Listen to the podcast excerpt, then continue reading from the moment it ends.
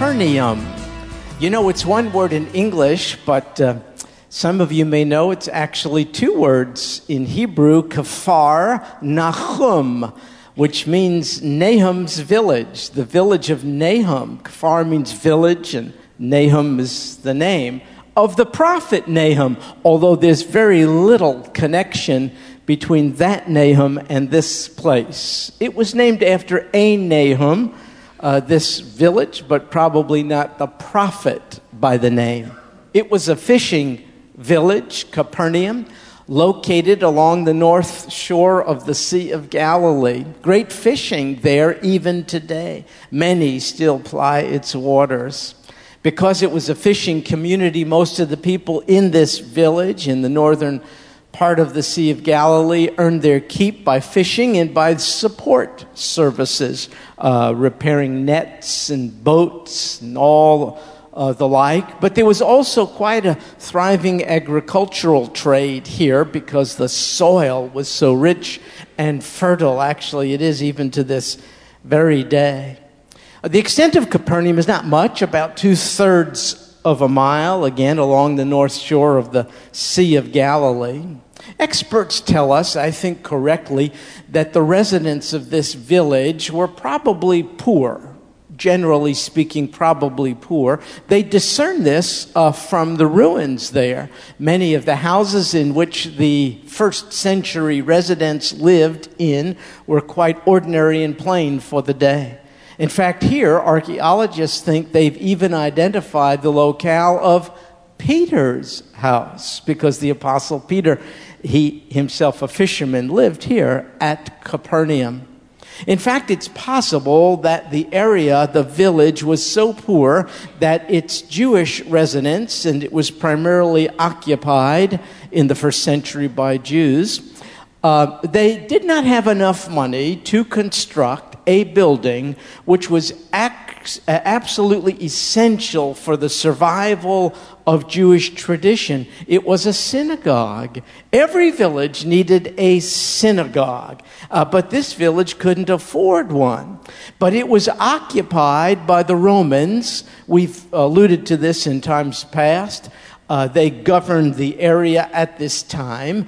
And in this particular village of Capernaum, uh, the Roman uh, forces were under the leadership or command of an officer known as a centurion.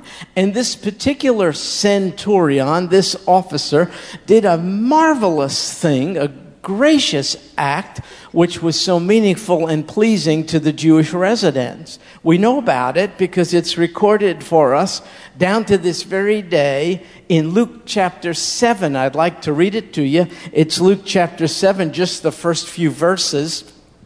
It says, When he, uh, that's the Lord, when he had completed all his discourse in the hearing of the people, he went to Capernaum. And a centurion's slave, the Roman officer's slave, who was highly regarded by him, the centurion had high regard for the slave. The slave was sick and about to die. And when he heard, when the centurion heard about Jesus, he, the centurion, sent some Jewish elders asking him, asking the Lord Jesus to come in order to save the life of his slave. See, there was a sufficiently good relationship apparently between Roman centurion and Jewish leaders that the centurion felt the permission to ask them to go on his behalf and ask the Lord Jesus to pronounce healing upon his beloved slave who was dying. And so when they came to Jesus, they earnestly implored him, the text says, saying, He is worthy. He, the centurion, is worthy for you to grant this to him. Why? Well, for he loves our nation, and it was he who built us our synagogue. And so uh, a synagogue was provided by the generosity of this Gentile soldier who had an affection uh, for the people of the land. And it is recorded for us marvelously down to this very day.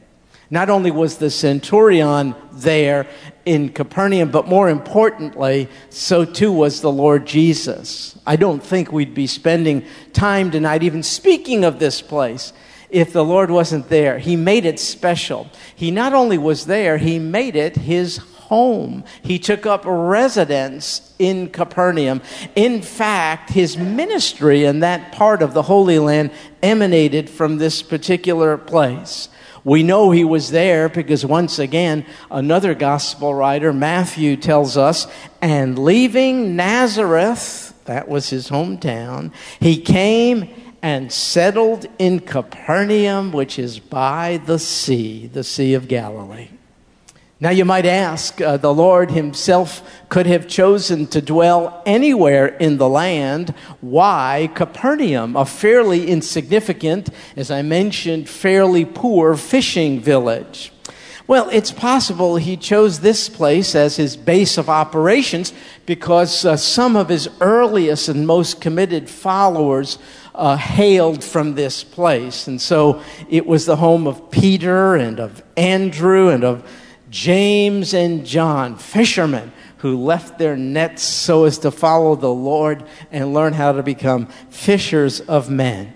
Secondly, it's possible the Lord established his presence here uh, because, though a fairly insignificant village, it was well located. You know, location, location, location. It was near a, a fairly significant a highway which provided for uh, commerce and trade and people coming and going. And so it's possible that this is one of the reasons why the Lord established his residence here. Whatever was his thinking, while here, he taught a lot.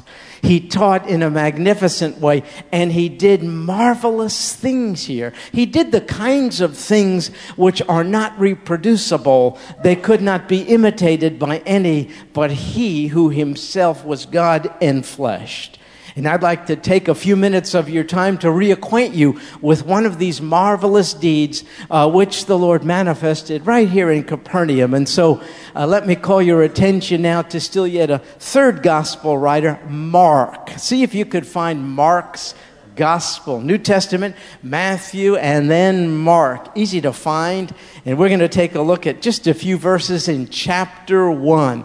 If you need a Bible and don't have one with you tonight, uh, there are some available to you on the back of the seat right in front of you. Please help yourself to it and follow along. Mark chapter 1. And we'll pick up the action, if you will, in verse 21. Mark 1 verse 21.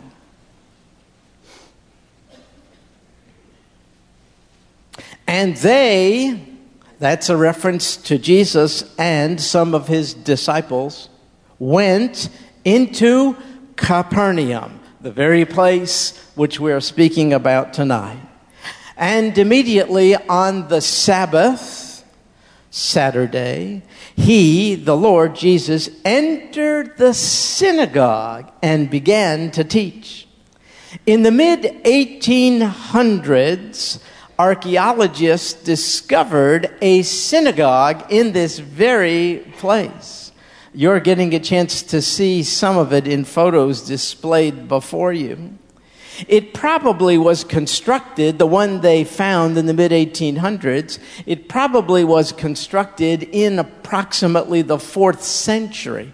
But what is significant about it is that it's built on the stone foundation of a much earlier synagogue dated to the first century. It was undoubtedly the very one which we are about to read about in this text, the one in which the Lord Jesus entered. If you've gone there, you could walk into this fourth century synagogue. You could explore its precincts. You could imagine what it was like when, uh, on the flooring below, the Lord entered on this Sabbath day.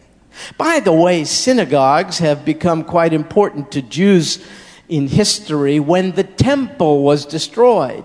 In this case, when Solomon's temple was destroyed, the first temple by the Babylonians, and the Jews were dispersed or scattered. In order to preserve a sense of tradition and religious affiliation, though they were assimilated into other lands, the rabbis, I suppose wisely, came up with the idea of local congregations assembled in places called the synagogue. And so the synagogue developed as a result of the destruction of the temple and the people's exile and dispersion uh, throughout the world. Uh, the synagogue could be organized wherever there was. T- there were 10 men over the age of bar mitzvah you have a bar mitzvah when you're 13. And so if you have 10 males over the age of 13, you can form a bona fide synagogue. Just to show you uh, how this could be a rather humorous thing. When I was a little kid, uh, we were visiting uh, my grandparents uh, in Brooklyn, New York, many, many moons ago. And uh, I was out in front. I think I shared this with you. Uh, but I feel like doing it again. Uh, so I, I was out in front and I, I had a little ball. It was a, a, pink ball. We used to, you get them for a dime, and it was a little pink ball, and you throw it against a stoop, kind of like this, a cement series of steps, and and I would be down here, you know, let's say I was up to bat, so to speak. You throw it against the step. See, we have to be creative in New York because there's not, like not a lot of room uh, to stretch out and play. So the ball would hit off of these things and it would bounce over your head. There would be fielders, other kids out there, and if they catch it on a fly, well, that's an out, obviously. But if you hit it hard enough, you try to uh, take a chance at hitting the edge, it could pop way over the fielder's head and you, you accumulate some bases. Every time it bounces, that's a base. So we're out there. I got my baseball glove, you know, we're doing the pink ball thing and having a good time. And then this rabbi comes out from the synagogue next door, and it was. Uh, it was the Sabbath, it was Saturday, so there were like a whole bunch of no nos going on. And uh, so, uh, and he had a long gray beard and didn't look very friendly at the time. And he said to me, Younger, which means young kid. Uh, it means brat, is, I think is what it means. At least that was the inflection in, in his voice. You who barely have a right to live, something like that. So um, he said, How old are you? He, he said, Are you bar mitzvah? That's how he put it. Are you bar mitzvah? Meaning, have you had a bar mitzvah? And I said, Yes, yes, Rabbi, I have. What is your Hebrew name? He said, because we're given a Hebrew name as well as an English name. So I told him, Did I ever tell you what my Hebrew name was? Ah, well, I'm not going to start now. No, I'm only, I'm only kidding. I'm just. My Hebrew name is Shepsel Chaim. Say that with me. Holy moly, I didn't think you could pull that off. It's good. You kind of clear your throat. um, and, uh, you know, I never knew what that meant uh, until I became a follower of Jesus the Messiah and I checked it out. You know what it means? Lamb of life. Don't you think God is good to not just to me, to all of us? It's a little detail, but I'm so glad. It just sounds like a meaningless Hebrew name to me, and I found out it means Lamb of Life. Like I've come to meet the Lamb of Life. So anyway, he says, uh, Shepsel, uh, come into the synagogue because we're lacking one man. See, they couldn't have an official synagogue uh, worship. There's like a board of elders in the synagogue, and one is appointed to read scripture, pray, and uh, so on. That, that was the rabbi. But the rules, and they've been this way for centuries, you know, and tradition, you know, this kind of deal. So if you don't have the right number, 10 guys over the age of 13, you can't have your worship service. So he drags me in there, you know, with my baseball glove and my little pink ball. And much to the dismay of my friends, you know, they were losing a, a player. And I had to go and just sort of hang out and f- fill the spot. So what happened in the Lord's Day is going on today. Some things just, just don't change. And so uh, the Lord enters this synagogue, and you say, What in the world is he doing? Well, it wasn't unusual at all because the synagogues often had visiting rabbis who would come and stand in front of, they didn't call it a pulpit, they called it a bema, on which the scriptures were uh, um, laid out in a big scroll, and the guest rabbi would come and read and then make his comments on it. Well, here comes Rabbi Jesus. Can you envision it?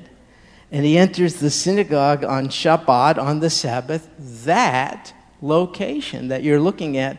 Well, actually, I am. You're looking over here uh, this location behind me, uh, underneath this synagogue, see, it's a different color. This was called the White Synagogue. This is limestone that was imported from a nearby quarry, but it sits on top of black basalt. I think that's how, or is it basalt, something like that, which was stone native to the area. And that was the first century synagogue. So on this day, the Lord Jesus enters and began to teach. Could you imagine it? Oh, my heavens. And verse 22 they were amazed at his teaching. Uh, yeah, I guess. Why were they? Well, for he was one teaching them, uh, he was teaching them as one having authority and not as the scribes. So, you know, the scribes were a particular group of rabbis, very orthodox, steeped in their tradition, uh, zealous for the law. And this comment is made that Rabbi Jesus taught in a categorically different way. He taught as one having authority, but not, the text says, like them, which perplexed me once because surely the other rabbis had authority of sorts. So, what does it mean here? He was teaching as one with authority. Here's what it means Today, in synagogues and uh, in schools of rabbinical training, you study the opinions and comments of prior rabbis. So, if you're training to be a rabbi today, you don't exactly study the Bible, the um, Old Testament or the Tanakh, the Hebrew Bible. You don't exactly do that. You study what prior rabbis have said about the Bible. And when you stand before people on the Sabbath, you quote other rabbinical authorities, not your own. You have no inherent authority, it's only borrowed and delegated. You do not have authority, you quote other authorities. And there's this, you have this discussion. Reb, which is short for rabbi, Reb Moses said, Reb uh, Emmanuel said, and that's what usually goes back and forth. But when Reb Jesus, Reb Yeshua stood up to preach, He didn't invoke anyone else's authority because he was the highest authority. He didn't have to refer to authority or quote it. He inherently possessed it. And somehow this was communicated to the listener in such persuasive fashion that they were forced to the conclusion, wait just a second, hold on to your skull cap. He is teaching like no one has taught. It wasn't just the manner, persuasiveness, and striking nature of his communication style, I'm sure. It was that he was unabashed about speaking as if he was the rabbi above all rabbis. And of course, he was and still is. He spoke with authority. And verse 23 just then, imagine this is all going on. Just then, it's in the middle of the service. There was in their synagogue a man with an unclean spirit, and he cried out. He, he had a demon, at least one. It, it was a spirit with an unclean, it was a spirit rendering him unclean. That's one of the things demonization does renders one surely spiritually corrupted and defiled, unclean, but also uh, morally unclean. One of the standard characteristics um, uh, uh, of demonization is a kind of a moral uncleanness. He was an unclean spirit, and this man is under his influence or their influence. They had a measure of control. They seemed even to have control over the man's vocal cords Because suddenly, this man, he's just a man like you or I, not a beast, a man. Suddenly, they, exerting control even over his vocal cords, move him to cry out, verse 24, saying, What do we, see, plural, so he was possessed by more than one. What do we, or maybe it's a reference to demons in general, what do we have to do with you, Jesus of Nazareth?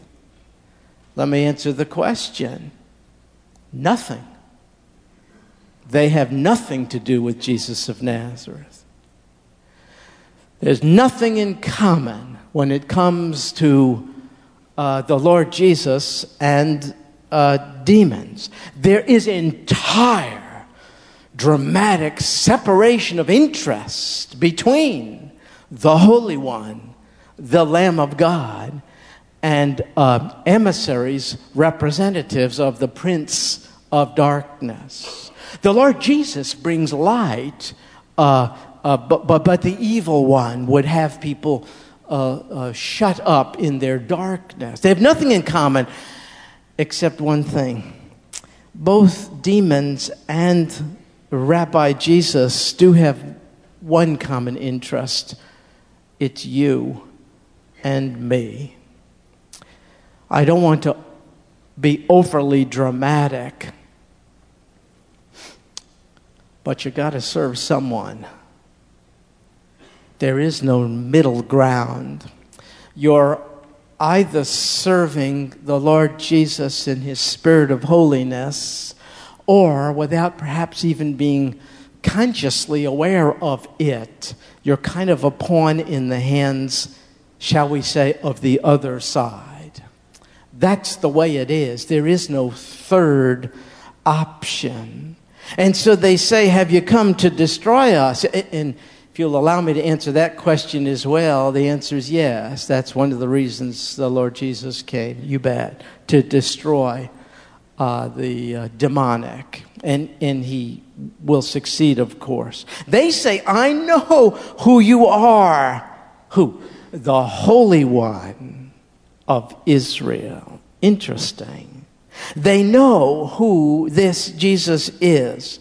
They refer to him with accuracy. They are precisely correct about his identity, and yet they remain still not his. So it is possible, is it not, to know of Jesus in your head and yet still not welcome him in your heart. Could I beseech you, if that's you, bridge the gap before you leave tonight? We give you, even as we sit here, an invitation to reflect on that. You know of Jesus, you've heard of him, you even know why he came. He came to suffer and die in your place, though it be for your sin. He did that because he's holy. He did that because he loves you. Knowing that, doesn't necessarily make your response towards him any better than that of a demon. Could I beseech you? Take things further than demons do. Even they know of Jesus. Not good enough. Take him just from this intellectual awareness and say, Come into my heart, Lord Jesus. My heart, your home. There's room in my heart for thee. Come in, forgive my sin, be my Savior. A person who only knows Jesus in his or her head may have gone no further than demons. He must be trusted, don't you see, as personal Savior. Please do so tonight. Well, Jesus, verse 25, rebuked him, saying, Be quiet and come out of him. Be quiet, literally, in the original language, is be muzzled be muzzled. But, but, but, but I wonder, well, but why, Lord Jesus, do you want them to be muzzled? I mean, you're getting some pretty good advertising. They were correct about you. They say you are the Holy One of Israel, and now everyone in the whole congregation there heard about it. Why do you want them to keep quiet? Well, mean, you're getting some good advertising. Oh, no. Yeah, but the, the, the Lord doesn't want to be made known by demons. He wants to be made known by those of us who know Him. You ever wonder why God doesn't use angels to advertise who He is? I do. Somehow I think they could do a better job, but I'm sure I'm wrong about that too. Instead, the Lord Jesus uses us. You know what our purpose is? to know Jesus and to make him known. That's it. To know him and to make him known. He doesn't want to be made known by demons. He wants to be made, what a privilege. He wants to be made known to others by us. Well, there were exorcists in this day. Exorcism was not a new thing, and they too tried to exorcise demons, but they had interesting approaches to it. They would use complicated. Uh, magical incantations. And sometimes what they would do is they would find a very smelly root, like a horseradish root or something like that, and they would um, stick it up the nose of the demonized person.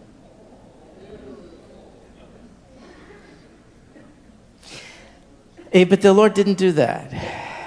You know what He did? He simply issued a command be quiet and come out of him. Don't you see? He has inherent authority. his is not delegated, his is inherent to him. He has ultimate authority. And throwing him into convulsions, verse 26, the unclean spirit cried out with a loud voice and came out of him. The demon threw him around, and the, sure, the demon roughed him up a bit. And yeah, the demon squawked and made some noise, man. But then the demon came out of him. Nah, I, I know he didn't. He didn't go quietly, but man, he he done went.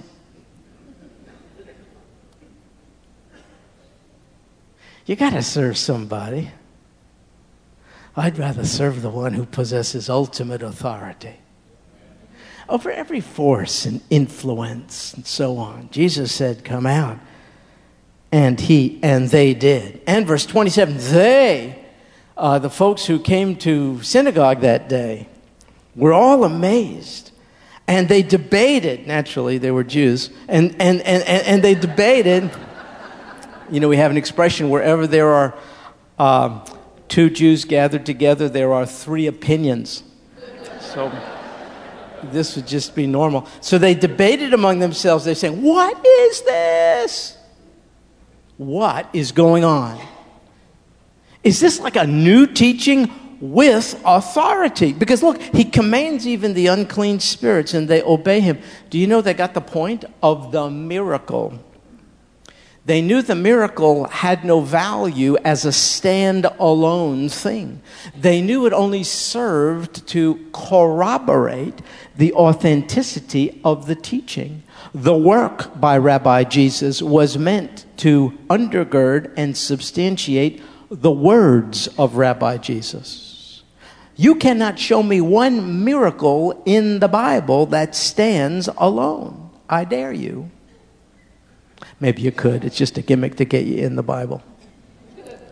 Uh, there is no reason for In fact, the word is a testing sign. What does a dramatic show of supernatural power attest to? It attests to the fact that the one who has just done it has supernatural power. And so they said, Is this like a new teaching with authority? They listened more perhaps seriously to the teaching because the teacher demonstrated a capacity to do that which an ordinary teacher could not do. This is a new kind of teaching, they concluded, because this teaching is backed up by power. And immediately, the news about him went out everywhere into all the surrounding district of Galilee. This is not the day of electronic, no cyberspace in this day. No Facebook, no texting, no nothing. It was word of, I mean, this was new news, new teaching backed up by new power. And folks, not only did this word about Jesus go out throughout the entire precinct of Galilee. It's crossed many other barriers, time barriers and space barriers, so that down to this very day, you and I have heard the news, really, really good news about the Lord Jesus as well. So I ask you, what is your response to him? I'm not sure what theirs was. Don't worry about it. Who do you say he is? What is your. You have to answer the question personally. Who do you say he is? What is your response to this Jesus? Most in the synagogue that day undoubtedly rejected him. You know, they really had no excuse for it, did they? He proved them with evidence that he, in fact, was the Son of God. There was a powerful, clear message, don't you see, in his miracle. Yet they rejected him. What about you? Will you reject him even tonight? Could I tell you, you have less excuse than they did. You know more about Jesus today than they knew then. The Bible makes it clear, don't you see, that until Christ sets us free, we are all in some fashion under uh, the power and influence of ungodly, unholy, and unclean spiritual influences to a greater or lesser degree. There's trouble because of it. Could I ask you a question? Not to be answered out loud, but please answer it to yourself. Are you troubled? Are you a troubled person? Even as we sit here in each other's company tonight, are you troubled? Are you troubled about life? Are you troubled about your life? Are you troubled about patterns which haunt you? Patterns of unwanted behavior you cannot break? Are you troubled by persistent patterns of thought which have mastery over you and which you can't break? Are you troubled about death and dying? Do you wonder about it? Do you fear it? Do you have questions about it? Are you troubled about where you stand with God? You might be a troubled person. Jesus came. Well, you don't need me to tell you that. You know that. Jesus came. But please let your knowledge of him take you further down the road than it did demons. Jesus came to destroy them, for sure. But he didn't come to destroy you. You know, he came to deliver you from your trouble. He came to save you from your troubles troubles, would you be honest, largely caused by your own sin and mine. He came to deliver you and save you from it because He is the Savior. He came to save you, not to destroy you, and that leads, in conclusion, to this life lesson, which I'd like to derive from our visit to Capernaum. It's this the Lord Jesus removes the trouble, not the one who is troubled. Do you know in the synagogue on that day, 2,000 years ago, that guy who was so troubled might have been tossed out of that place if the Lord didn't intervene? He disrupted the service. He was a nu- nuisance. I don't think he was very popular. I doubt people would have wanted to embrace him or befriend him. But the Lord Jesus did. You see, he came to remove the trouble but not the one who is troubled. Are you troubled about the things I mention? You qualify for deliverance. You qualify for salvation by the Lord Jesus Christ. He didn't come to destroy you, He came to deliver you. I'm going to pray now, and I'd like to ask you to join with me by just closing your eyes. And I want to give you just another quiet moment. Maybe the Lord is speaking to your heart, to your mind. Maybe He's even moving you to yield for the first time your will to His. Maybe you're going to say, I know it is your will to save me. I've kept you at bay until tonight. Now I surrender my will to yours. I wish to be saved. I'm troubled. I wish to have my trouble. It's due to my separation from you, Lord Jesus. I wish to have those troubles removed. I wish to be embraced by you, rescued, ransomed, freed, forgiven, pardoned. I know who you are. You're the anointed one, the Messiah, the Savior. You're the Holy One of Israel.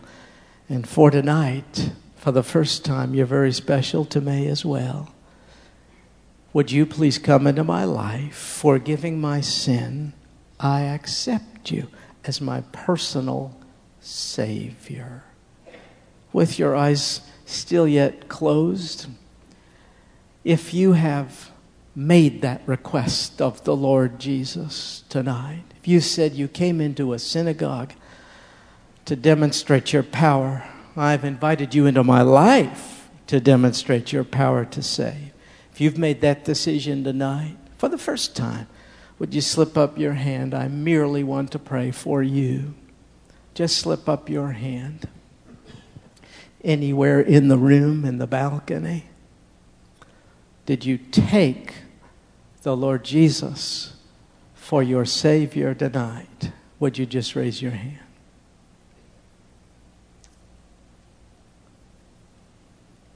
Lord Jesus, we thank you more than words can express for coming and performing the ministry which we sorely need. We need to be free of trouble which we've largely brought upon ourselves through sin, uh, causing us separation.